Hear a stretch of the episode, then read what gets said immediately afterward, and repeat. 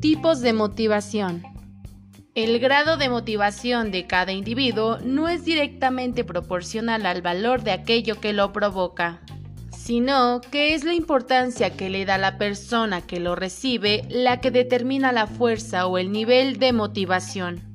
Motivación extrínseca versus motivación intrínseca. Esta manera de clasificar los tipos de motivación es una de las más utilizadas y se basa en la ubicación de aquello que motiva. La motivación extrínseca hace referencia a que los estímulos motivacionales vienen de fuera del individuo y del exterior de la actividad. Por tanto, los factores motivadores son recompensas externas como el dinero o el reconocimiento por parte de los demás. La motivación intrínseca hace referencia a la motivación que viene del interior del individuo más que de cualquier recompensa externa. Se asocia a los deseos de autorrealización y crecimiento personal.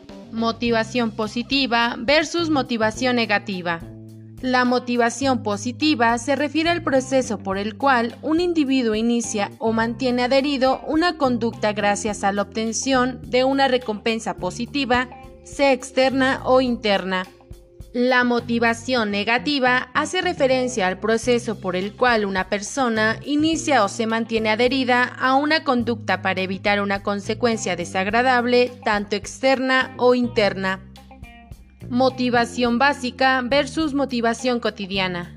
La motivación básica se refiere a la base estable de la motivación que determina el nivel de compromiso de un deportista con su actividad se refiere al interés de un deportista por los resultados deportivos, su rendimiento personal y las consecuencias positivas de ambos.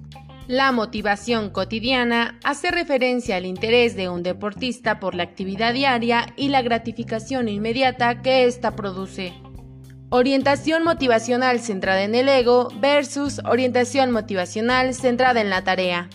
La orientación motivacional centrada en el ego se refiere a que la motivación de los deportistas depende de resultados y retos en comparación con otros deportistas. La orientación motivacional centrada en la tarea depende de retos y resultados personales e impresiones subjetivas de dominio y progreso.